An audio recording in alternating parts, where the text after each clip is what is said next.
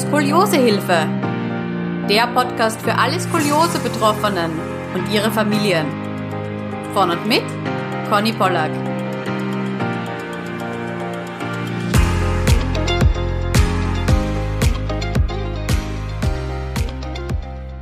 Hallo, es freut mich, dass du heute wieder zuhörst. Bevor die Folge losgeht, möchte ich dir gerne eine kleine Botschaft mit auf deinen Weg geben. Denn vielleicht bist du gerade in einer richtig herausfordernden Skoli-Situation. Vielleicht stehst du gerade vor einer Weggabelung und weißt einfach nicht, ob der linke Weg oder der rechte Weg besser für dich ist. Ja, vielleicht fühlst du dich auch alleingelassen und hast das Gefühl, dass niemand in deinem Leben gerade versteht, was du mit deiner Skoliose durchmachst. Und es liegt mir so sehr am Herzen, dass du weißt, dass du nicht alleine bist und dass du auch nicht mit allem alleine fertig werden musst. Wenn du das möchtest, dann reiche ich dir sehr, sehr gerne meine Hand und begleite dich auf deiner Reise. Und egal, ob du selbst Skoli bist oder ob vielleicht dein Kind oder deine Partnerin Skoliose hat oder ob ihr als Familie mit mir sprechen wollt, du bist immer herzlich willkommen. Geh einfach auf meine Website www.skoliosehilfe.com-beratung und dort findest du alle Infos und kannst auch gleich einen Termin buchen. Such dir einfach deinen Wunschtermin aus und wir hören und sehen uns dann online mit Bild und Ton zur vereinbarten Zeit. Ich freue mich unfassbar darauf, dich kennenzulernen und deine persönliche Beraterin zu sein. Alles Liebe und bis dann! Herzlich willkommen zu einer neuen Skoliosehilfe Podcast Folge. Heute ist die liebe Sophie bei mir. Herzlich willkommen, Sophie. Hallo und danke, dass ich dabei sein darf. Ja, sehr, sehr gern. Ich habe mich total gefreut, dass du dich gemeldet hast. Ich bin schon richtig gespannt auf deine Geschichte. Aber stell dich zu Beginn vielleicht mal ganz kurz vor. Hallo ihr Lieben, ich bin Sophie, bin 26 Jahre alt, lebe in Wien und wurde vor drei Monaten operiert. Vor drei Monaten operiert und schon im Flieger gesessen. Ja, genau. Also ich bin drei Wochen post-OP das erste Mal ähm, im Flieger gesessen. Ja, und, und, das war kein Kurzstreckenflug. Nein, doch, das erste Mal war ein Kurzstreckenflug und sechs Wochen post-OP bin ich dann ähm, in die USA geflogen, gemeinsam mit meinem Freund. richtig, richtig cool. Okay, also lass uns ganz zu Beginn starten. Wann ging deine Skoliose-Reise so los? Das ist eigentlich eine gute Frage. Ich habe darüber auch mit meiner Mutter gesprochen und wir beide glauben, es war so, als ich circa acht Jahre alt war. Es, wir waren damals beim Orthopäden, weil ich hatte Schuheinlagen und dann hat der mit mir so einen Vorbeugetest gemacht mhm. und dann stand plötzlich die Diagnose Skoliose im Raum, weil ich schon einen leichten Rippenbuckel ähm, hatte, den bis dato aber niemandem aufgefallen ist. Und dann wurde eben die Diagnose als Skoliose durch das Röntgen bestätigt. Mhm. Und zuerst war es nur eine recht milde Skoliose mit circa 15 Grad und im Verlaufe der Zeit wurde es aber trotz Physio immer schlimmer und schlimmer. Okay, also du hast dann gleich quasi Physio bekommen? Ja, genau. Ich habe direkt eine Verordnung für Physiotherapie bekommen, war dann auch regelmäßig bei der Physio. War das irgendwas Skoliose-spezifisches oder ganz allgemein? Nein, es war eine ganz allgemeine Physio eben, dass man die Haltung verbessert. Aber wie mhm. gesagt, ich war damals acht, habe damals auch noch nicht so viel von dem Thema verstanden. Und ja, meine Eltern haben mich dann immer zur Physio geschleppt, aber wie gesagt, es hat einfach nichts geholfen. Und dann wurden regelmäßig Kontrollröntgen angefertigt und da hat sich dann gezeigt, dass die Skoliose doch zunimmt und schlimmer wird. Und dann hatte ich plötzlich 25 Grad und dann bekam ich tatsächlich ein Korsett. Da war ich circa zehn Jahre und ich muss sagen, das war sehr, sehr schwierig für mich. Ich hatte insgesamt, glaube ich, vier Korsett, also vier verschiedene, aber sie haben alle nicht wirklich geholfen. Also ich habe sie zwar getragen, natürlich nicht die 23 Stunden, wie die Ärzte gesagt haben, weil ich war zehn, ich habe in eine neue Schule begonnen, es war alles wahnsinnig ja schwierig, sage ich mal. Und dadurch, dass es nicht besser wurde, habe ich natürlich gar keinen Sinn darin gesehen, es zu tragen. Mhm. Ja, es war eigentlich Horror auch für meine Eltern, weil die wussten, ich sollte es tragen, aber ich wollte es nicht tragen. Also es war ja ein regelrechter Kampf, es gab viele Tränen und es war einfach eine sehr, sehr schwierige Zeit. Und dann hat sich die Skoliose trotz Korsett doch sehr verschlechtert und ich meine zu glauben, dass ich im thorakalen Bereich, also in der Brustwirbelsäule, hat es sich zwar nicht verschlechtert, da blieb es bei 25 Grad, aber in der Lendenwirbelsäule, also lumbal, haben die Ärzte damals ca. 34 Grad gemessen und ich hatte das Korsett bis circa 14 ähm, und dann haben die Ärzte aber gesagt, nein, die Wachstumsfuge scheint jetzt so gut wie geschlossen zu sein. Das Korsett ist nicht mehr notwendig. Und generell sei es jetzt nicht so schlimm, da sich im Erwachsenenalter, beziehungsweise wenn man ausgewachsen ist, die Skoliose eigentlich nicht verschlechtern kann. ah ja, die Aussage kommt mir bekannt vor. Aber, ja, genau. Ja, lass uns da jetzt nochmal kurz reingehen. Weil du gesagt hast, du hattest keine ähm, Korrektur oder die Skoliose wurde nicht besser. War es so, dass du wirklich auch im Korsett keine Korrektur hattest oder warst du im Korsett schon korrigiert Nein, nein, im, im Korsett selbst hatte ich natürlich schon eine gute Korrektur. Mhm. Und ich muss sagen, zu Beginn habe ich das Korsett wahrscheinlich auch noch ganz gut getragen, aber danach, je länger ich das Korsett hatte, desto schlampiger wurde ich dann auch mit der Tragezeit. Also dann habe ich es mal in der Schule weggelassen, dann hab, bin ich um zwei in der Nacht wach geworden, dann habe ich das Korsett runtergegeben. Ich war wahrscheinlich auch zu inkonsequent, aber die Ärzte haben auch gesagt, es scheint bei mir nichts zu bringen, weil ich das nicht akzeptiere und weil dann mein Körper das auch nicht akzeptiert. Also die haben dann auch gesagt, es scheinen so psychische Faktoren auch eine große Rolle zu spielen. Mhm. Ja, das, das glaube ich ehrlich gesagt auch. Also ich glaube schon auch, dass, dass die mentale Akzeptanz mit dem Korsett und das Körperliche, dass das nicht so ganz getrennt ist, so wie man sich das immer vorstellt. Ja, genau. mhm. Ja, also das war, das war sehr, sehr schwer, weil ich wollte es halt einfach nicht. Ich habe es nicht akzeptiert. Ich habe mich wirklich mit aller Kraft dagegen ja gesträubt und gewehrt. Und ja, als die Ärzte dann mit 14 gesagt haben, ja, du musst es nicht mehr tragen, war ich wahrscheinlich ja der glücklichste Mensch. Und hast du deinen Freunden davon erzählt, weil du jetzt auch gesagt hast, du hast es in der Schule getragen? Wie ja, war das? Ja, wir haben das auch in der Schule. Meine Mutter hat damals, die war ganz engagiert, hat mit allen Lehrern gesprochen. Die haben das auch dann meinen Mitschülerinnen und Schülern erklärt. Aber ja, nichtsdestotrotz, es war alles furchtbar unangenehm.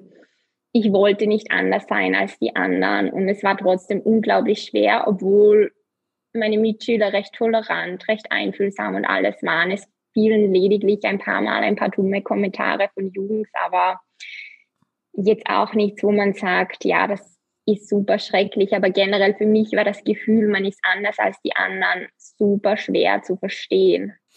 Ja, ich kann es dir gut nachvollziehen und ich glaube, das ist ja auch eine, ein ganz natürlicher Prozess, den man da durchläuft als, als Jugendliche. Dieses, ja. ähm, ich habe das auch mal wirklich nachgelesen und recherchiert, dieses Anderssein da, ja. zu erkennen, oh, okay, ähm, was sticht quasi seiner Masse heraus oder so, wie ist man ja. anders, ja, was macht einen aus, das ähm, gehört ja eben in diesen Entwicklungsprozess dazu und natürlich das Erste, was man dann selbst als Kohli so merkt, so, hm, ja, also ich, ich bin anders, ja. Ja, vor allem ich wollte es auch nicht wahrhaben, weil für mich hat meine Wirbelsäule damals auch nicht krumm ausgesehen. Ich habe es nicht gesehen. Und jetzt, wenn ich Bilder von früher sehe, wo ich noch ein Kind war, dann denke ich mir, ja, wow, deine Schultern standen richtig schief. Ähm, ich hatte schon einen kleinen Rippenbuckel. Und da denke ich mir auch, wieso habe ich das damals nicht gesehen? Also ich wollte es scheinbar wirklich nicht wahrhaben. Ja, dann gab es mal eine lange Pause. Ich wollte bis 20 eigentlich nichts mehr von diesem Thema hören, nichts mehr damit zu tun haben, war nicht mehr bei der Physio, hatte überhaupt kein Problem ich habe mich richtig gefreut, weil ich dachte, ja, meine Physiotherapeuten hatten tatsächlich recht, weil alle haben mir prophezeit, wenn du regelmäßig Sport machst, wird dir die Skoliose nie Probleme bereiten. Und ich war sehr sportlich und somit dachte ich, komme ich da mit einem blauen Auge davon. Mhm. Aber dann, so mit 20, kam zum ersten Mal, so während des Studiums, als ich vor allem gesessen bin und gelernt habe, haben zum ersten Mal wirklich die Schmerzen begonnen. Ich hatte wahnsinnig schlimme Verspannungen.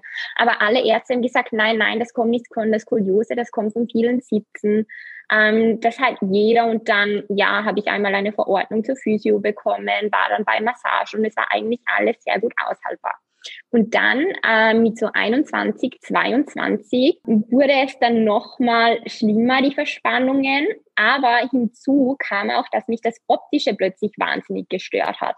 Mich hat dieser Rippenbuckel, ich habe immer nur diesen Rippenbuckel gespürt und gesehen. Also wenn du dich angelehnt hast, ja, wo, genau. dann war sofort wieder der Gedanke ja, da. Nicht mal, nicht mal das, sondern auch wenn ich ein T-Shirt getragen habe, habe ich es gefühlt, dass einfach das T-Shirt auf der einen Seite weniger anliegt als auf der anderen Seite. Und das hat mich so, das hat mich psychisch auch wirklich fertig gemacht und sehr zerstört. Das muss ich jetzt auch mal sagen. Das klingt super oberflächlich, aber ich finde diese psychische Komponente, die darf man bei das Kuriose nicht vernachlässigen, weil ich finde, das ist eigentlich genauso schlimm wie das physische, also wie diese Schmerzen selbst. Also mit diesen Schmerzen hätte ich mich wahrscheinlich noch irgendwie arrangieren können, weil die wurden dann durch Massagen und Physio, sie waren aushaltbar, klar, sie waren nicht angenehm, aber diese Schiefe jeden Tag zu spüren und jeden Tag zu spüren, ja, man ist anders als die anderen, das war für mich wirklich so schwer und es begann wirklich mein Selbstbewusstsein stark zu beeinflussen. Zum Sport habe ich immer nur weite Sachen getragen, weil es mir einfach so unangenehm war, dass es einfach nicht normal ausgesehen hat, obwohl alle meine Freundinnen gesagt haben, Sophie, da ist nichts. Also ich sehe es mhm. nicht mehr. Und dann war nicht nur der Rippenbuckel, plötzlich hat mich auch noch diese Taillenasymmetrie gestört. Es wurde von Tag zu Tag schlimmer und es war dann irgendwie auch nicht mehr auszuhalten. Und dann war ich 2019, also im Dezember 2019, war ich dann zum ersten Mal bei einer Skoliose-Spezialistin und ich habe mich aber zuvor schon recht gut informiert und auch recherchiert, was Operationen betrifft und ich bin dann wirklich zu ihr hingegangen und hat gesagt, ja, ich möchte jetzt, möchte gerne so schnell wie möglich eine Operation, weil erstens habe ich super schlimme Schmerzen und zweitens, mich stört das Optische und das macht mich wirklich psychisch kaputt. Mhm. Und die hat mich dann auch, die hat mich Gott sei Dank sehr ernst genommen, hat dann neue Röntgen anfertigen lassen, hat dann ein MRT, ein CT und alles wurde neu gemacht. Und dann hat sich auch herausgestellt, dass sich die Skoliose auf 55 Grad im Brustbereich und auf 46 Grad im Lendenwirbelsäulenbereich verschlechtert hat. Innerhalb von sieben Jahren. Und Warte, lass uns jetzt noch mal ganz kurz rechnen. Ich hatte jetzt die ersten Zahlen nicht mehr so im Kopf. Ist das so circa ein Grad pro Jahr oder schon nein, sogar nein, mehr? Nein, nein, das ist viel mehr. Also oben hatte ich mit 14 noch 24 Grad und im Lendenwirbelsäulenbereich hatte ich 34 Grad, sprich es hat sich oben um 40 Grad verschlechtert und unten zwar nur um 20, aber das ist auch eine Menge, weil das ist deutlich mehr als ein Grad pro Jahr. Ja. Also wow. Ja. Und das, obwohl man sportlich ist und eh im Hinterkopf ja. hat, ja, ja, man muss ein bisschen was für seinen Rücken tun, aber dann genau. quasi ist man fein aus dem Schneider raus. Ja, genau. Oh, also ich muss ehrlich sagen, ich bekomme ein bisschen Gänsehaut, wenn ich deine Geschichte höre, weil wir haben sehr, sehr viele Parallelen. Ja. Bei mir war genau, genau dieselbe Geschichte mit, ja, so Wachstumsphase abgeschlossen, yay, endlich draußen, yes, ich möchte nichts mehr davon wissen, ja, es ist eh alles okay, ja, ja, ich bin ja. sportlich, alles gut, ja. Ja, genau. Ah. Und dann kommt alles wie ein Boomerang zurück. Ja, wie, Und, war, wie ging's dir da? Wie du die ja, ich, wus ich hast. wusste innerlich, dass es schlechter geworden ist. Also ich hatte das die ganze Zeit im Gefühl. Ich konnte aber nicht sagen, wann es genau schlechter geworden ist. Es war wahrscheinlich ein schleichender Prozess. Aber trotzdem, ich war sehr schockiert, aber gleichzeitig auch froh, mir Hilfe geholt zu haben. Und quasi, für, ich hatte für mich schon entschieden, ja, ich möchte diese Operation, egal was die anderen sagen. Die Ärztin hat damals dann zu mir gesagt, ich war sehr lange bei ihr drinnen, ich glaube fast zwei Stunden. Sie hat mir alles erklärt, weil ich wollte ursprünglich auf diese dynamische Methode, weil ich dachte, ähm, das ist viel besser, man ist nicht so steif. Und sie hat auch prinzipiell gemeint, es wäre möglich, sie könnte äh, sechs Wirbel ähm, dynamisch quasi versteifen, also dass das Ganze mit einem Seil korrigiert wird. Aber irgendwie war das dann alles, ja, unsicher. Sie hat gesagt, ich muss viel mehr an meiner Psyche arbeiten, mehr an meinem Selbstwertgefühl, weil das Ganze darf mich nicht so mitnehmen. Sie hat gesagt, ja, du bist hübsch, ähm, du musst an dir arbeiten, du musst viel Sport machen, überleg dir das wirklich gut, ob du so eine große OP auf dich nehmen möchtest, äh, nur um die Optik zu korrigieren. Und das mhm. Ganze hat mich dann nochmal sehr zum Nachdenken gebracht. Ich habe dann auch zum ersten Mal in meinem Leben einen Psychotherapeut aufgesucht, um das Ganze auch nochmal ähm, in einem professionellen Rahmen zu besprechen. Und das hat mir dann auch sehr geholfen. Wie, wie bist du da vorgegangen? Weil ich finde das immer, ich finde das ganz bemerkenswert und ich danke dir wirklich, dass du, dass du das ansprichst, weil darüber sprechen ganz, ganz wenige Menschen. Und ich finde alleine einfach nur diesen Satz zu sagen, ja, ich habe mir dann Hilfe geholt, ich war dann bei der Psychotherapie. Nimm uns da bitte mal ganz kurz mit, weil ich habe das auch schon hinter mir. Also ich bin auch äh, in ja. psychotherapeutischer Behandlung und ganz am Anfang, ich kann mich noch erinnern, als ich mir gedacht habe, okay, ich probiere das jetzt einfach mal aus. Vielleicht hilft mir das, äh, auch, auch über mich hinauszuwachsen, ähm, äh, mental auch stärker zu werden und so. Und dann sitzt du halt mal einfach da und denkst dir, okay, und wenn ich da jetzt anrufe, was sag ich jetzt? ging es dir da ja, auch so? Ja, mir ging es genau gleich. Ich muss sagen, ich bin damals den einfachen Weg gegangen und habe einfach eine Mail hingeschrieben. Cool, ob, ja. Ob sie tatsächlich mal Zeit für ein Beratungsgespräch hatte. Und ich weiß noch, als ich dann dort auf der Couch gesessen bin und geantwortet habe auf die Frage, ja, was führt sie zu mir, habe ich einfach gesagt, ja, wissen Sie was, ich weiß es eigentlich nicht so genau. Ähm, ich glaube, mein Selbstwertgefühl ist nicht so gut.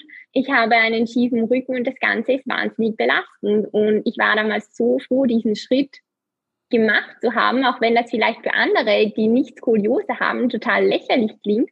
Für mich war das so ein schwieriger Prozess, dass ich einfach nur erleichtert war, Hilfe erhalten zu haben. Wow. Oh, ich habe Gänsehaut. Und hat dir das geholfen, ein bisschen? Ja, klar, es hat mir sehr geholfen. Es wurden verschiedene Themen nochmal neu aufgerollt, neu bearbeitet. Das hat mir alles sehr geholfen und ich habe auch das Gefühl, ich bin dadurch stärker geworden. Ähm, das Thema OP ist dann mal in weitere Ferne gerückt, weil ich dachte, ich muss erst mal alle anderen Dinge aufarbeiten und wirklich auch selbst an mir arbeiten. Und im Nachhinein bin ich dieser Ärztin sehr, sehr dankbar, dass sie da so offen mit mir gesprochen hat. Und dann, ja, war das Thema OP mal gegessen. Genau, was ich dann nämlich noch gern einfügen möchte. Ähm, die OP selbst, das ist ja ein wahnsinnig großer Eingriff. Und danach, was ich so auch von anderen Skolis, operierten Skolis gehört habe, da musst du ja mental auch richtig stark sein, weil es kommen die Schmerzen, die Schmerzmittel werden dann mal runtergefahren ja. und da muss man halt mal durch.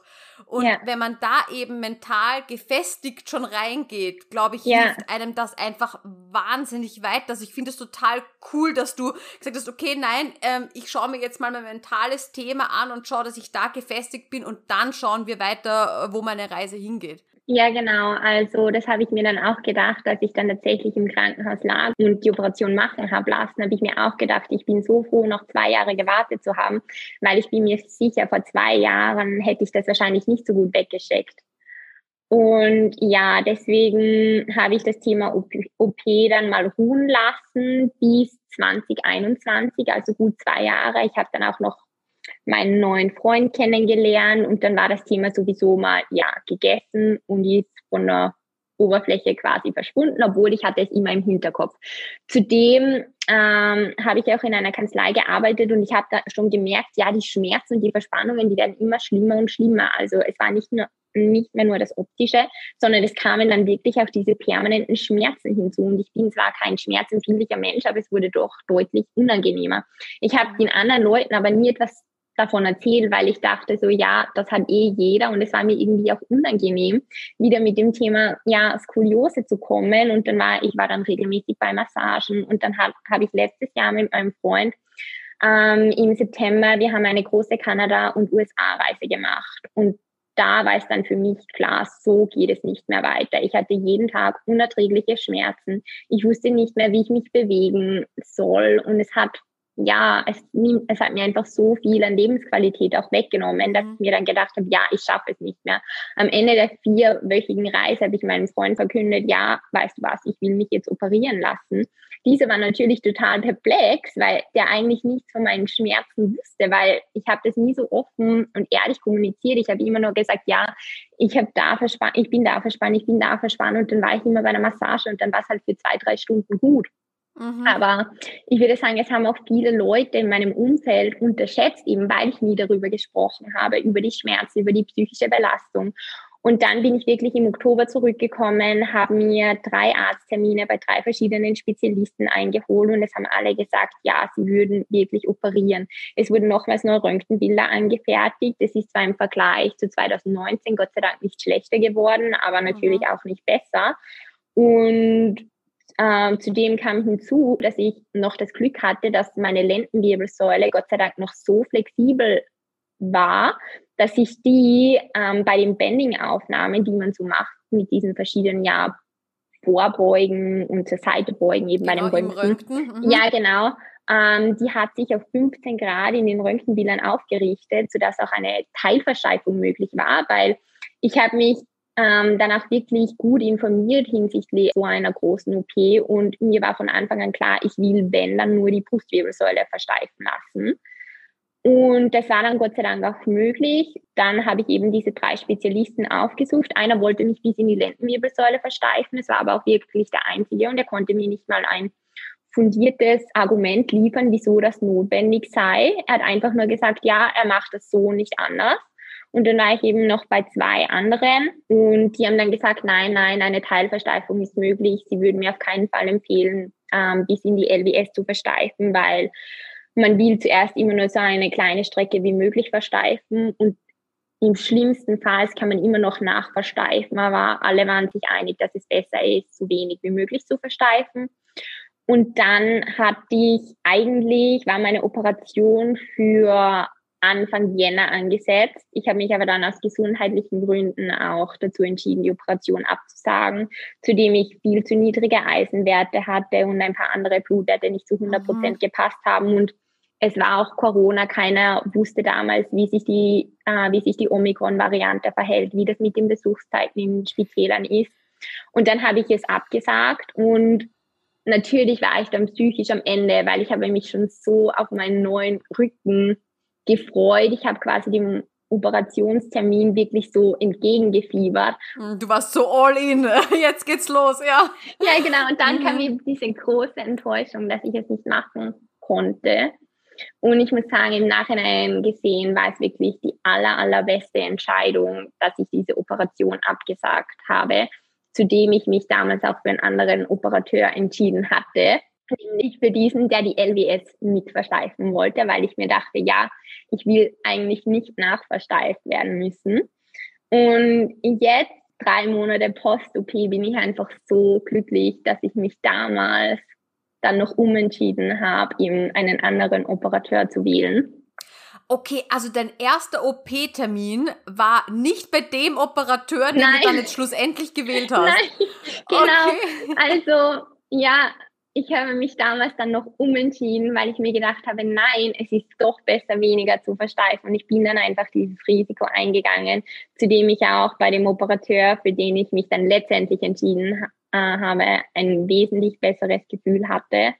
Und wer ist es denn schlussendlich geworden? Möchtest du uns das verraten? Ja, gerne. Also ich wurde letztendlich von Dr. Schenk und Dr. Ebner im orthopädischen Spital in Speising operiert. Genau, in Wien. Genau. Mhm. Ja, genau.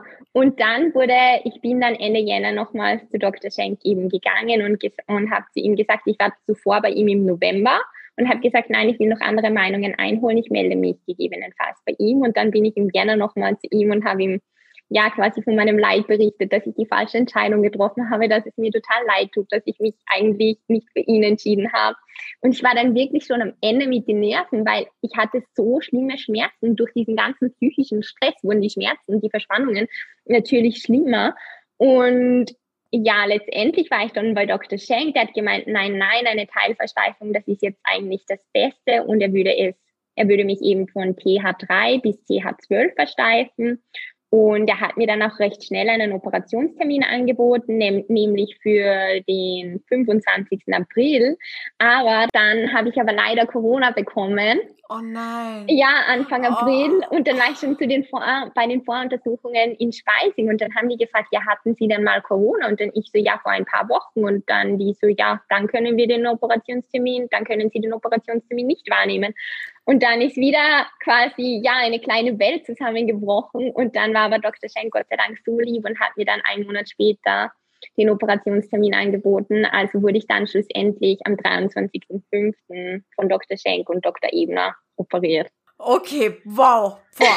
Also das äh, mental durchzumachen, das ist puh, nicht leicht, ja. kann ich mir vorstellen. Ja, vor allem ich war so darauf eingestellt, dass ich im, dass ich im April operiert werde, habe mir hab mich dementsprechend auch organisiert, alle Vorbereitungen getroffen mhm. und dann, nein, sie können doch nicht operiert werden. Also es war doch nochmal ja wie ein kleiner Schlag ins Gesicht, aber dadurch, dass sie mir einen schnell äh, den Operationstermin in einem Monat dann in Aussicht gestellt haben, war es dann ja einfach zu verkraften und ich war dann doch noch mal froh, dass ich nicht zu schnell unter das Messer komme, weil die Angst halt doch auch immer größer wurde. Ja, ja. Ähm, sag mal, wie hast du das eigentlich gemacht? Ich weiß nicht, ob du, hast du zu dem Zeitpunkt schon gearbeitet oder studiert oder? Ja, ich arbeite in einer Vermögensverwaltung in der Schweiz, ähm, beziehungsweise in Österreich, aber bin die meiste Zeit im Homeoffice, deswegen lässt sich das alles oder hat sich das alles ganz gut vereinbaren lassen. Okay, aber natürlich trotzdem gibst du deinem Arbeitgeber Bescheid, so, ja, okay, genau. ab dann bin ich weg und ja, dann genau. so, doch nicht. ja, ja, genau. Also es war alles eine, ein riesengroßes Chaos und ja, es war alles eine sehr aufregende und chaotische Zeit. Also das möchte ich wirklich nicht nochmal erleben, vor allem auch für mein ganzes Umfeld. Also jeder musste sich irgendwie neu organisieren, meine Eltern, mein Freund. Es war wirklich schrecklich für alle. Vor allem für mich gab es nur mehr diese Operation. Und das Einzige, worüber ich, worüber ich sprechen wollte, war diese Operation über mögliche Komplikationen. Ich habe im wahrsten Sinne des Wortes alle oft in den Wahnsinn getrieben, einfach weil die Angst auch so groß war. Also man darf mhm. diese psychische Belastung vor einer solchen Operation wirklich nicht unterschätzen. Ja, also du hast quasi gesagt, okay, auf der einen Seite, ich freue mich auf meinen, so wie du es gerade genannt hast, neuen Rücken, ähm, ja. dass ich dann quasi gerade bin und dass sich auch das Optische dann verändert und dass hoffentlich die Schmerzen dann besser werden. Aber ja. auf der anderen Seite hat man natürlich höchsten Respekt und auch Angst davor, okay, ja. ist schon eine große Sache. Ja, vor allem die Ärzte konnten mir auch nicht sagen, ich habe jeden Arzt immer gefragt, ja, denken Sie, dass der Rippenbuckel weggehen wird? Und die Ärzte so, ja, er wird sicher reduziert werden, aber sie konnten mir natürlich auch keine Gewissheit geben. Also ich habe auch quasi wirklich, wollte immer die Sicherheit der anderen, dass das dann tatsächlich besser wird. Weil wenn man sich schon einer solchen Operation unterzieht, unterzieht will man natürlich auch, dass der Rippenbuckel mhm. verschwindet. Also klar, man macht es in erster Linie aufgrund der Schmerzen, aber der zweite Hintergrund war dann doch auch das Optische. Mhm. Und die Ärzte haben mich dann aber auch beruhigt und dann diese, ja, es sieht schon so aus, als ob wir das wirklich alle gut hinkriegen werden. Und das war dann, glaube ich, auch eine der ersten Fragen, als ich dann aufgewacht bin aus der Narkose, habe ich dann meinen Operateur gefragt, ja, wie sieht es denn jetzt mit dem Rippenbuckel aus? Ist der dann tatsächlich jetzt weggegangen? also, das habe ich quasi noch so halb im Delirium gefragt. Und ist er weggegangen? Ja, er ist dann weggegangen. Sie haben mir dann am zweiten Tag ein Röntgenbild, also ein Lungenröntgenbild gezeigt und man hat wirklich gesehen, dass er fast weggegangen ist. Also da war ich dann schon sehr, sehr glücklich. Wie war die erste Zeit auf der Intensivstation dann? Ich muss sagen, ich hätte es mir viel schlimmer vorgestellt, als es tatsächlich war. Ich muss sagen, ich glaube, ich bin eine der wenigen, die wirklich gar keine Schmerzen hatte, zu keinem Zeitpunkt. Das Echt? Schlimmste, ja, also als ich aufgewacht bin, es war eigentlich alles okay. Ich hatte keinerlei Schmerzen. Mein Gesicht war natürlich total geschwollen und auch die Augen waren ganz geschwollen, aber ich habe ich hab nichts gespürt. Also die Schmerzen waren wirklich auf einer Schmerzskala von eins bis zehn waren sie vielleicht bei eins, wenn überhaupt. Also ich wow. habe wirklich okay. nichts gespürt. Und auch, ich könnte auch sofort die Beine bewegen, war ansprechbar. Das Einzige, ich hatte in meiner Hand eine Sensibilitätsstörung, eben von dem Schmerzmittelkatheter, der hinten direkt, den man direkt in die Wirbelsäule bekommt. Da kann es mhm. sein, dass die Hände taub werden. Man hat die ganze Zeit so ein Gefühl, so das Gefühl, als wäre alles super geschwollen. Und das war quasi so die einzige Sorge, die ich auf der Intensivstation hatte. Und ich habe dann auch zu Dr. Schenk gleich am OP-Tag gesagt, ja, ich spüre das nicht. Und dann er so, nein, nein, das ist nur eine Sensibilitätsstörung.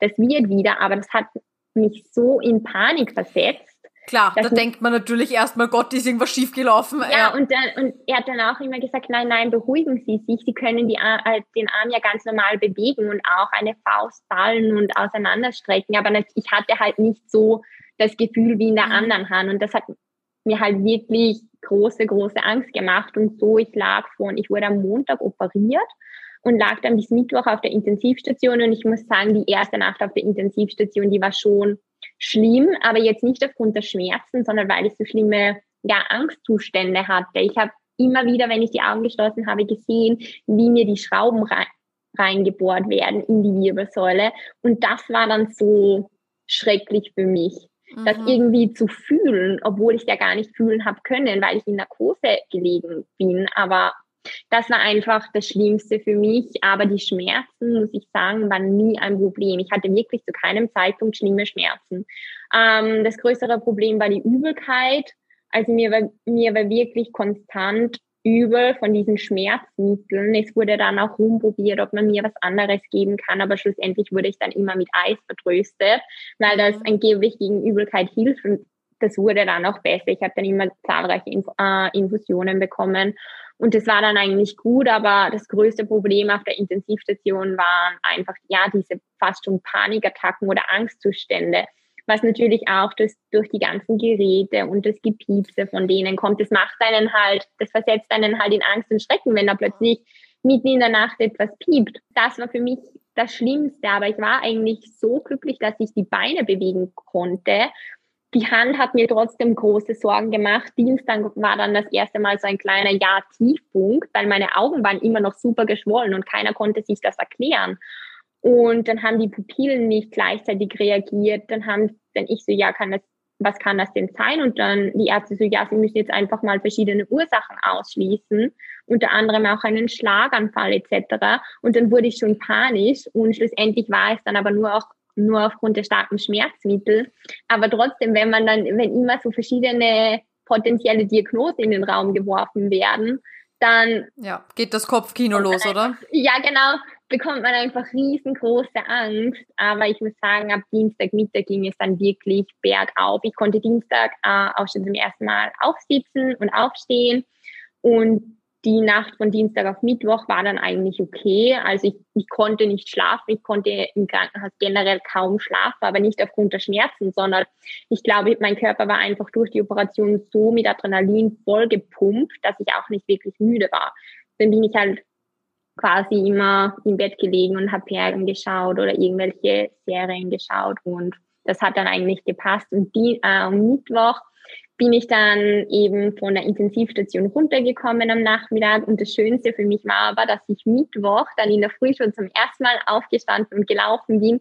Und ich bin alleine auf der Bettkante 20 Minuten beim Mittagessen gesessen und habe mich schon selbstständig auf, aufgesitzt. Und das war so mein Highlight. Und das hat mir dann auch nochmal so viel Kraft gegeben und gezeigt, dass ich das wirklich ausgezahlt hat, zu dem mir ähm, die Anästhesistin auch am Mittwoch das Lungenröntgenbild gebracht hat und einfach die Wirbelsäule so unglaublich gerade ausgesehen hat, dass einfach die ganzen Schmerzen, die man potenziell wahrscheinlich gehabt hätte, die waren einfach nicht mehr da. Also ich war dann einfach so glücklich, dass das so gerade aus viel und das hat mich dann quasi über alles hinweggedröstet.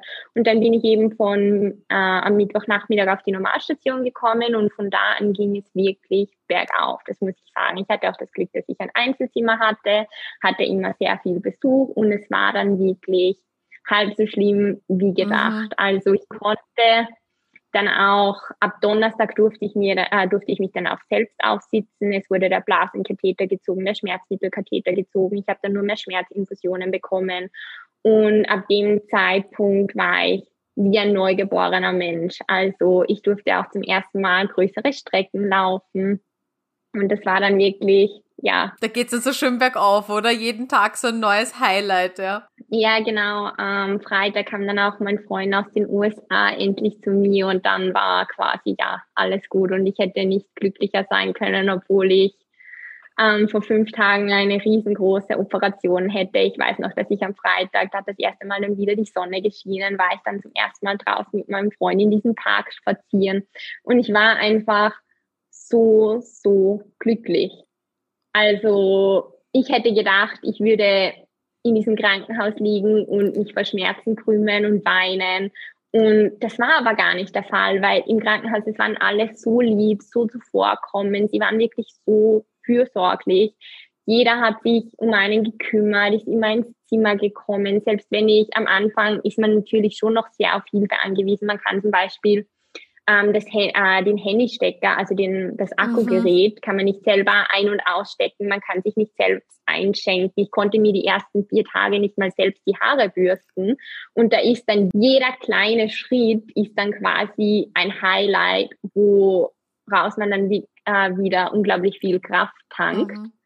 Donnerstag oder Freitags habe ich dann, hatte ich dann auch zum ersten Mal meine eigenen Sachen wieder an, den eigenen Pyjama. Ich war dann, man fühlt sich dann einfach so viel besser, wenn man wieder die Haare frisiert hat. Und ja, das hat mir eigentlich, ja, mhm. sehr geholfen. Und ich muss aber auch sagen, ich glaube, mir ging es, glaube ich, auch so gut, weil ich habe mich unglaublich gut auch auf die Operation vorbereitet. Ich habe sehr viel Sport gemacht, wirklich Yoga, Pilates, um zu schauen, dass die Wirbelsäule wirklich noch flexibler wird, als sie tatsächlich schon ist.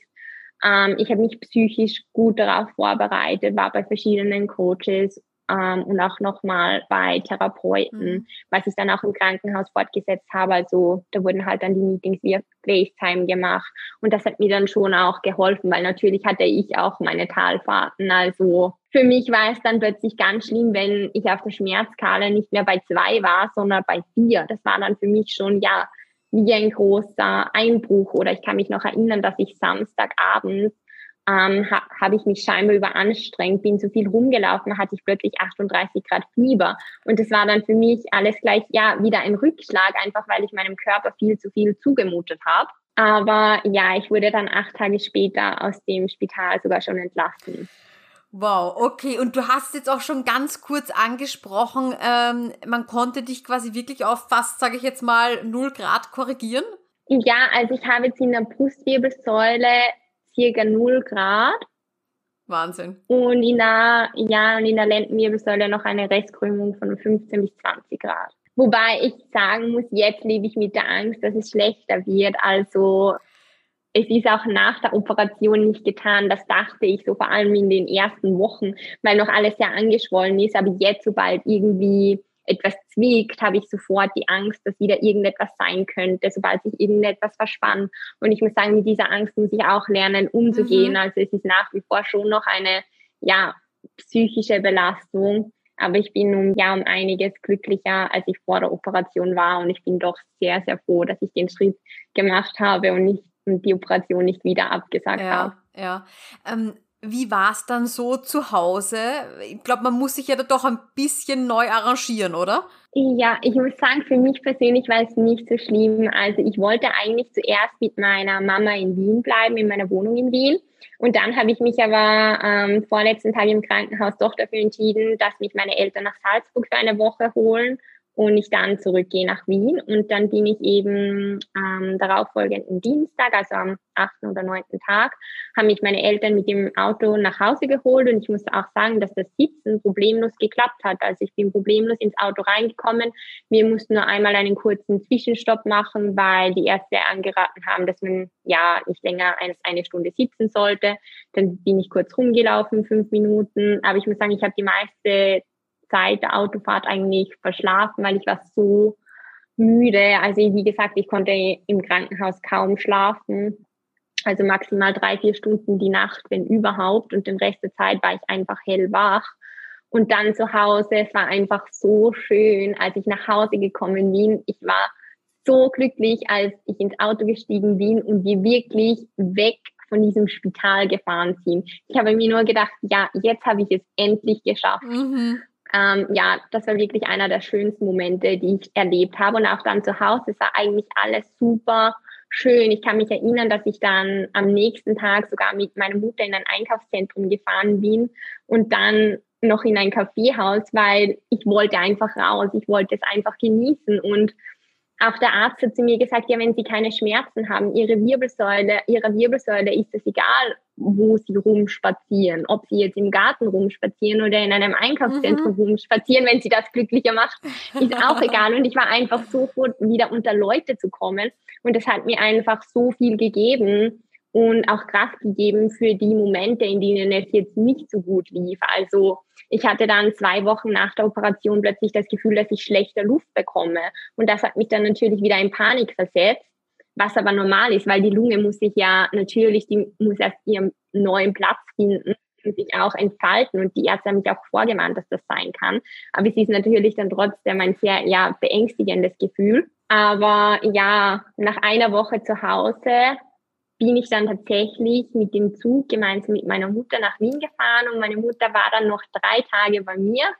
Und dann war ich wieder, ja, alleine. Und ich kann mich noch erinnern, ich war zwar sehr glücklich, dass meine Mutter bei mir war und bin auch sehr dankbar, dass sie die Zeit mit mir durchgestanden hat, aber es war dann so schön, als sie abgereist ist und ich wieder alleine in meiner Wohnung war und ein Stück mehr an Selbstständigkeit zurückgewonnen. Mhm. Und es fühlt sich dann auch so mehr wie Alltag an, oder? Ja, genau. Es hat sich dann einfach mehr wie Alltag angefühlt und ich war einfach so überglücklich mit dieser neuen geraden Wirbelsäule. Das hat mir einfach so viel gegeben. Also ich habe wirklich nur gestrahlt. Auch die Ärzte haben zu mir im Krankenhaus gesagt, sie kennen niemanden, der so glücklich im Spital ist, weil ich war halt einfach, ja, glücklich. Es wäre so, ja, mein größter Wunsch ist in Erfüllung gegangen. Wie war das für dich dann alleine zu sein? Am Anfang hatte ich kurz Panik, muss ich ehrlich sagen, aber danach, ja, man gewöhnt sich daran. Klar, es hat alles ein bisschen länger gedauert als sonst, wenn ich zum Beispiel den Geschirrspüler ein- oder ausgeräumt habe oder wenn ich Haare gewaschen und geföhnt habe. Das hat alles sicher doppelt so lang gedauert mhm. ähm, wie sonst, aber ich habe mir einfach die Zeit genommen und es war okay. Ich habe viele Freunde gesehen ähm, das hat mir sehr viel Kraft gegeben und habe dann trotzdem geschaut, dass ich so jeden Tag zwei bis drei Stunden mich am Nachmittag oder Vormittag sonst auch hinlege. Ähm, und ich habe einfach sehr, ja, gut auf mich geachtet und geschaut, dass ich wirklich nur das mache, was mir gut tut. Und ja, so habe ich quasi die, erst, die ersten Wochen überbrückt. Aber ich muss sagen, ich hatte auch ein paar Tage, wo es mir nicht so gut ging, wo ich dann doch noch Schmerzmittel gebraucht habe. Aber ich muss sagen, mit den Schmerzmitteln ging es mir prinzipiell sehr gut und ich konnte zehn Tage nach der Operation alle Schmerzmittel absetzen. Ich habe auch im Spital nur drei oder vier Tage eben Mor ein Morphium-ähnliches Präparat erhalten. Mir fällt jetzt der Name gerade nicht mehr ein. Und danach wurde ich aber auf Ibuprofen und Paracetamol umgestellt. Und das hat dann eigentlich auch gereicht. Und das habe ich dann ja sukzessive reduziert, bis ich dann, glaube ich, zehn oder elf Tage habe ich dann, da habe ich dann wirklich dann alles abgesetzt und ja, wirklich nur noch bei Bedarf mal eine Ibuprofen genommen. Weil das war mir wichtig, weil mein größtes Problem war immer diese Übelkeit verursacht durch die Narkose, ähm, durch die ganzen Schmerzmittel. Und ich habe mir dann gedacht, mir ist lieber, dass ich ein paar mehr Schmerzen habe, statt dass mir immer übel mhm. ist. Weil wenn einem konstant übel ist, kann man nichts essen, dann ist man natürlich schwach und schlapp und ja. Und das wurde dann noch besser, wie du die Schmerzmittel dann abgesetzt hast? Ja, genau, es wurde besser, aber es hat trotzdem sicher insgesamt vier, fünf Wochen angehalten. Das war jetzt so ein unangenehmer Nebeneffekt. Da muss man dann ja einfach durch und trotzdem essen, auch wenn man keinen Hunger hat. Das war so, ja, das Schlimmste. Aber ja, ich bin jetzt sehr, sehr froh, dass ich ja den Schritt gemacht habe. Und bis jetzt habe ich es noch zu keiner Minute oder in keiner Minute bereut. Mhm. Und wann bist du dann so wieder voll eingestiegen und hast überlegt, hm, jetzt könnte ich vielleicht wieder überlegen, äh, zu arbeiten zu beginnen? Ich muss sagen, dadurch, dass ich sehr viel im Homeoffice arbeite, konnte ich nach ja, vier Wochen wieder meine Arbeit beginnen. Aber das liegt auch ähm, daran, ich arbeite nicht Vollzeit und ich kann natürlich dann auch, wenn ich auf der Couch liege, ein paar Mails beantworten. Und deswegen, das ging recht gut. Aber ich muss sagen, ich hätte jetzt noch keinen acht Stunden Büroalltag bewältigen können. Mhm. Ich glaube, das wäre mir sogar auch noch im Moment zu anstrengend, weil ich einfach noch nicht acht Stunden am Stück sitzen und mich voll konzentrieren kann. Weil ich muss sagen, es ist mir in den ersten Wochen unglaublich schwer gefallen, mich zu konzentrieren. Also in den ersten zwei, drei Wochen konnte ich kaum einen Zeitungsartikel lesen, weil ich einfach nicht geschafft habe von der Konzentration. Ich weiß nicht, woran das gelegen hat. Ich vermute an der Narkose oder auch an den Schmerzmitteln, aber ich konnte mich wirklich kaum konzentrieren oder auch beim Filme schauen bin ich dann oft ja so eingeschlafen, obwohl ich eigentlich dann, als ich zu Hause war, halbwegs gut schlafen konnte. Ähm, aber ich war einfach so unglaublich müde und erschöpft und habe dann durch die Operation auch noch einen Eisenmangel bekommen, der dann Gott sei Dank mit ähm, ein paar Eiseninfusionen behoben werden konnte. Und ab da ging es dann wirklich bergauf. Mhm. Okay. Das heißt, du hast quasi schon relativ früh wieder mit Arbeiten begonnen, aber halt eben unter ein bisschen erleichterten Bedingungen sozusagen, dass du es dir ein bisschen so richten konntest, äh, wie du. Ja, genau, sehr, sehr reduziert. Mhm. Also Super. ich habe auch einen sehr netten Arbeitgeber, der da auch sehr auf mich darauf eingegangen ist und ja, toll, das ist immer ja. wichtig, dass man sich da auch aufgehoben fühlt und ja. Nein, oft ist es ja dann schon so, dass man sich denkt, ach okay, ja verdammt, soll ich jetzt wieder sagen, nein, noch eine Woche, noch eine Woche, noch einen Monat? Ja, aber, ja doch, weil das ist schon sehr, sehr wichtig. Also man muss sich dann wirklich auch die Zeit geben, die da und vor allem dem Körper die Zeit geben, die er braucht, weil es hilft nichts, wenn du dann in der Arbeit sitzt und dann am Wochenende die Retourkutsche bekommst und ja. dich mit Schmerzmitteln vollpumpen musst und nur rumliegen kannst. Also ja, lieber eine Woche zu viel als eine Woche zu wenig, ja. Genau, das zahlt sich nämlich dann auch nicht aus und das sollte man wirklich vermeiden. Also man sollte sich wirklich nicht überanstrengen. Man sollte wirklich nur das tun, was der Körper in dem Moment zulässt und ja, wirklich auf seinen Körper und das Körpergefühl hören. Weil ich muss schon sagen, ich denke, dass man wenn man ein gutes Körpergefühl hat, dass die Operation dann um einiges einfacher ist. Das ist einfach so meine persönliche Erfahrung, weil, wie ich schon gesagt habe, hätte ich die Operation vor zwei Jahren gemacht, wäre das sicher nicht so gut herausgekommen, wie es jetzt herausgekommen ist. Ähm, ich war körperlich nicht fit, ich war geistig nicht fit und ich hätte das einfach nicht geschafft, weil ich muss sagen, so eine Operation, das macht schon etwas mit einem. Also es kommen alle möglichen Ängste hoch und das ist auch dann, ja, schwierig, wenn man so ans Bett gefesselt ist und ja, diese ganzen Gedanken hochkommen. Also ja, muss man schon eine gewisse mentale Stärke da mitbringen. Ja, ja, genau, das sollte, das, das sollte man nicht unterschätzen. Aber ich muss sagen, in diesem Krankenhaus sind sie wirklich sehr fürsorglich. Sie schicken dir auch Psychologinnen oder Psychologen um, und schauen auch wirklich, dass du geistig wieder fit wirst oder ja, psychisch wieder fit mhm. wirst und immer jemanden zu reden hast, den du brauchst. Also ja, ganz, ja, ganz wichtig. Die sind, da, die sind da, die sind da wirklich sehr, sehr engagiert, das muss ich sagen. Weil es ist doch was anderes, mit einer Person zu reden, die eine neutrale Perspektive hat, als mit der eigenen Mutter oder mit dem Freund oder mit einer Freundin.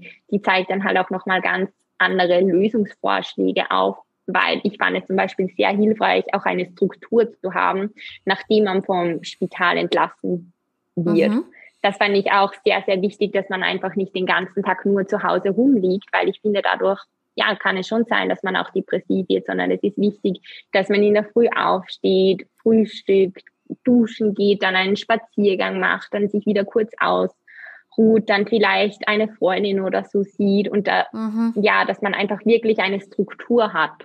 Ja, und nicht so, okay, ich habe jetzt die, die, Woche hat sieben Tage und diese sieben Tage ja, genau, verbringe ich zu Hause auf der Couch. Ich bleibe 24-7 im Pyjama auf der Couch und schaue Netflix. Also das funktioniert, glaube ich, nicht. Ich glaube, man muss schon ja eine gewisse Struktur und Plan haben. Weil es geht vielleicht mal ein paar Tage gut. Klar, man darf auch solche Tage haben, wenn man sie braucht, aber man sollte es auch nicht jeden Tag haben. Mhm. Weil ich glaube, ja, es ist für keine Person gut, wenn sie vier Wochen zu Hause auf der Couch liegt und sich isoliert, weil das macht es meiner Meinung nach nur noch schlimmer. Mhm. Man hat mehr Zeit darüber nachzudenken. Man ja kann sich quasi in, in Mitleid holen. Wieso habe ich das? Wieso musste ich diese Operation durchmachen? Also ich finde schon sehr wichtig, dass man dann wirklich aktiv wird und rausgeht. Also das ist zumindest meine Erfahrung. Mhm. Ich kann jetzt nicht für andere sprechen, aber mir hat das sehr, sehr geholfen. Mhm. So, und jetzt interessiert ja. mich, wann hast du dir jetzt gedacht, hm, ich könnte doch jetzt eigentlich wieder nach Amerika fliegen? das hat sich so, ja, ganz spontan ergeben. Mein Freund hatte einen geschäftlichen Termin dort und dann habe ich mir gedacht, ja, ich fühle mich eigentlich so fit, ich könnte ihn wieder begleiten. Und ja, dann bin ich, glaube ich, sieben Wochen post-OP ähm, gemeinsam mit ihm in die USA geflogen. Und ich muss sagen, ich hatte keinerlei Probleme, weder im Flugzeug noch, äh, noch in den USA selbst. Wir waren in zuerst waren wir für ein paar Tage in New York und dann waren wir noch für ein paar Tage in Boston. Ähm, und ich muss sagen, es hat alles super gepasst und ich hatte zum ersten Mal keine Schmerzen. Oh, wirklich keine Schmerzen. Ich, könnt, ich konnte wirklich für ein paar Tage das Thema Skoliose vergessen. Ich war dann dort auch bei der Massage ähm, und das war wirklich, ja, ich habe mich wie neu gefühlt. Mhm. Und wie hast du das gemacht im Flugzeug? Hast du, bist du immer wieder aufgestanden zwischendurch oder? Nein, wir sind Business Class geflogen und da kann man halt flach liegen und ich bin dann wirklich die meiste Zeit gelegen. Ja. Also von neun Stunden Flug, muss ich sagen, habe ich acht Stunden geschlafen. Ah, schön, okay, also ja. eingestiegen und weg warst ja. du. ja, genau, ja, genau, so ungefähr. Und ja, auch dann in den Hotels ging es gut die Kopfkissen, das war alles super angenehm. Das muss ich schon sagen, man wird wählerischer. Mhm. Vor allem so was Kopfkissen und Matratzen und so. Ähm, also diesbezüglich.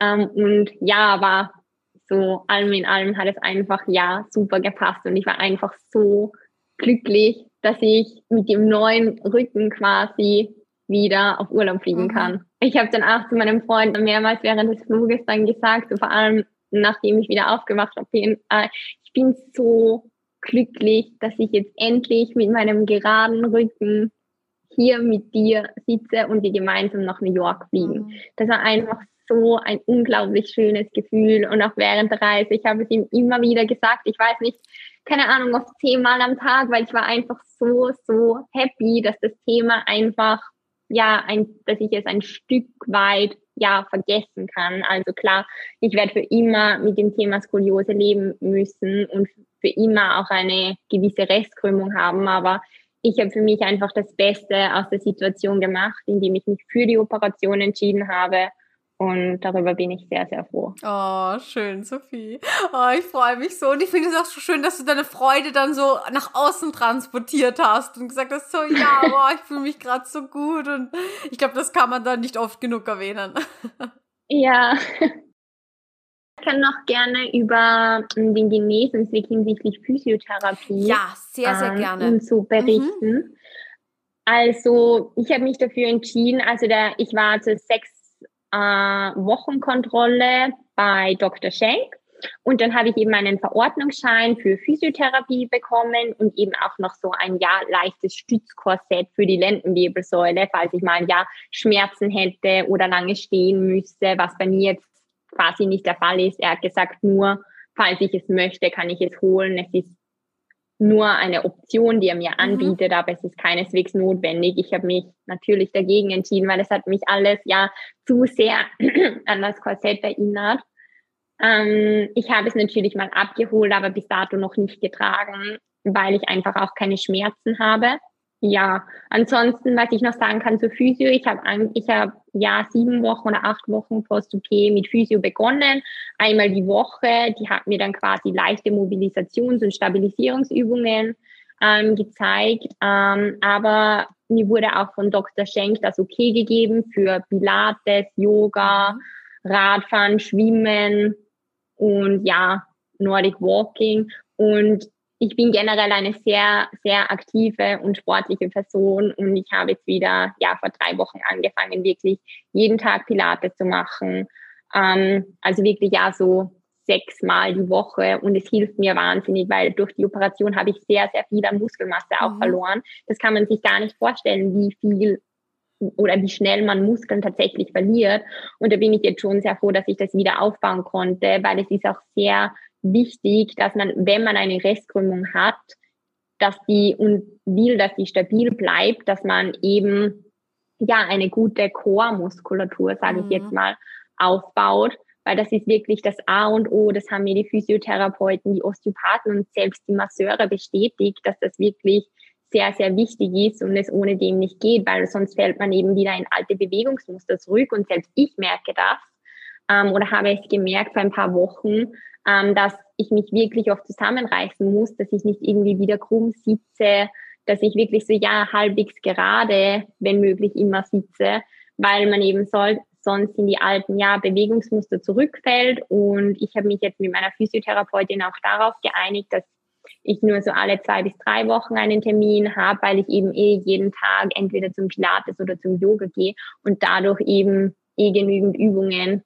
mache, um Bauchmuskeln oder die unteren Rückenmuskeln aufzubauen, weil das ist halt wirklich sehr, sehr wichtig und das darf man auch nicht vernachlässigen. Also es ist jetzt nicht so, dass wenn man operiert wurde, dass dann alles sofort alles gut ist, weil das ist es auf keinen Fall. Also man muss wirklich dranbleiben, sich ausreichend bewegen, auch sehr, sehr viel spazieren gehen. Das hat mir auch sehr geholfen, ähm, wie ich Schmerzen hatte oder als ich Schmerzen hatte einfach weil Bewegung gegen die Schmerzen hilft und vor allem auch gegen die Verspannungen, die vor allem durch die Operation entstanden sind. Also ich bin dann auch im Krankenhaus immer die Gänge auf und ab gelaufen oder im Park rumspaziert, weil mir das einfach geholfen hat und ja, ich es generell wichtig finde, dass man ja aktiv ist. Und ja, deswegen, ich, habe, ich gehe jetzt jeden Tag zum Pilates oder zum Yoga und mache Physio, weil ohne dem geht es, wie gesagt, nicht, weil ansonsten, ja, muss man ihn, könnte es passieren, dass man in ein paar Jahren erneut operiert wird, weil man eben die Muskulatur nicht hat, die einen, die einen mhm. stützt. Ich finde das ganz toll. Danke, dass du das erwähnst. Ähm glaube schon, dass manchmal die, die OP als so quasi ähm, Spontanheilung fast angesehen wird. Ja, genau, so, okay, so dann ist Allheilmittel. Allheilmittel alles ist vorbei, alles wird weg sein, genau. alles ist gut, ja. Und ähm, dass man sich da schon darüber im Klaren ist, ähm, die Podcast-Folge, so, wenn deine rauskommt, wird die schon lang veröffentlicht sein. Aber ja, die konntest du jetzt eben noch nicht hören, aber die ähm, Julia ist eine Physiotherapeutin, die äh, auch versteift ist. Und die hat gesagt, sie sieht die die OP als eine neue Form der Therapie an und sie weiß auch, dass sie quasi ihr Leben lang auch immer weiterhin brav ihre Übungen machen darf, weil man möchte ja, ja eben genau. auch nicht, dass die Anschlusssegmente irgendwie zu sehr abgenutzt werden. Das kann man so schön eben auch mit ja. Training vorbeugen und wenn man das über eine lange Zeit macht, dann bringt das einfach so viel und auch wie du gesagt hast, der ganze Core ist so wichtig, weil ich habe auch so viele Leute, die sagen, ja, ich trainiere Rücken ohne Ende, Rücken ohne Ende. Sag ich, ja, vorne, alles rundherum, genau. Genau, der Rücken hält dich eben nur zum Teil. Also eine gute und stabile Bauchmuskulatur ist wirklich das A und O. Ich muss sagen, ich habe das auch immer mhm. unterschätzt, mhm. aber je mehr Übungen ich mache, desto mehr merke ich, wie stabiler alles wird, desto besser kann ich quasi auch der Krümmung der Restkrümmung entgegenwirken. Ja, also das ist wirklich, das darf man wirklich nicht vergessen, dass die Operation jetzt nicht das ja das Allheilmittel oder Wundermittel ist und danach das Thema Skoliose vergessen ist, weil so ist es wirklich nicht. Man läuft mit einer ja 30 Zentimeter langen Narbe am Rücken herum und auch das muss man mal verarbeiten, das muss ich auch sagen, weil diese Narbe ja kann verkleben, das kann zu Schmerzen führen. Also man muss wirklich immer sehr, sehr gut auf sich acht geben und all diese Übungen machen, weil bis dass man eine solche Operation verarbeitet hat, auch mental, das dauert, glaube ich, auch seine Zeit. Also mhm. das ist bei mir, dieser Prozess ist bei mir auch noch nicht abgeschlossen, weil selbst es ist zwar alles sehr, sehr gut wirklich verlaufen, aber trotzdem, der Körper muss mit dem klarkommen. Er war 26 Jahre fast ja. in einer falschen Position und wurde dann innerhalb einer, ja, sechs- oder siebenstündigen Operation aufgerichtet. Und das muss man auch alles mal verarbeiten. Ja, du sagst es, ja. Ach, Sophie, es war total nett mit dir zu plaudern. Ich finde, du hast so viele wichtige Dinge angesprochen, ja, und danke, dass du da auch den Fokus so auf das Mentale äh, gelegt hast und da so mit einer äh, Ehrlichkeit so vorangeschritten bist. Du bist ein ganz großes Vorbild. Danke. Hast du jetzt noch eine kurze Abschlussnachricht an die Skolis da draußen? Möchtest du noch was loswerden? Ja, man darf niemals aufgeben und man findet immer für alles eine Lösung. Sehr schön. Sophie, vielen, vielen lieben Dank, dass du uns deine Geschichte erzählt Dankeschön. hast. Ich wünsche dir jetzt in deinem weiteren Genesungsprozess alles, alles Gute, aber du strahlst, das merkt man von innen. Dankeschön. Schön. Danke. Und danke, dass ich dabei sein durfte. Sehr, sehr gerne. Danke, danke, tschüss. Es freut mich, dass du heute wieder zugehört hast. Wenn du weitere Skoliose-Infos möchtest, dann schau doch gern beim Skoliosehilfe-Blog auf meiner Website www.skoliosehilfe.com vorbei. Dort bekommst du Tipps rund um die Skoliose, Buchempfehlungen, Neuigkeiten aus der Skoli-Community und auch Beiträge über meine Lieblingshilfsmittel, die mir den Alltag mit meiner Skoliose sehr erleichtern. Auf meiner Website findest du auch Beschreibungen zu allen Podcast-Folgen.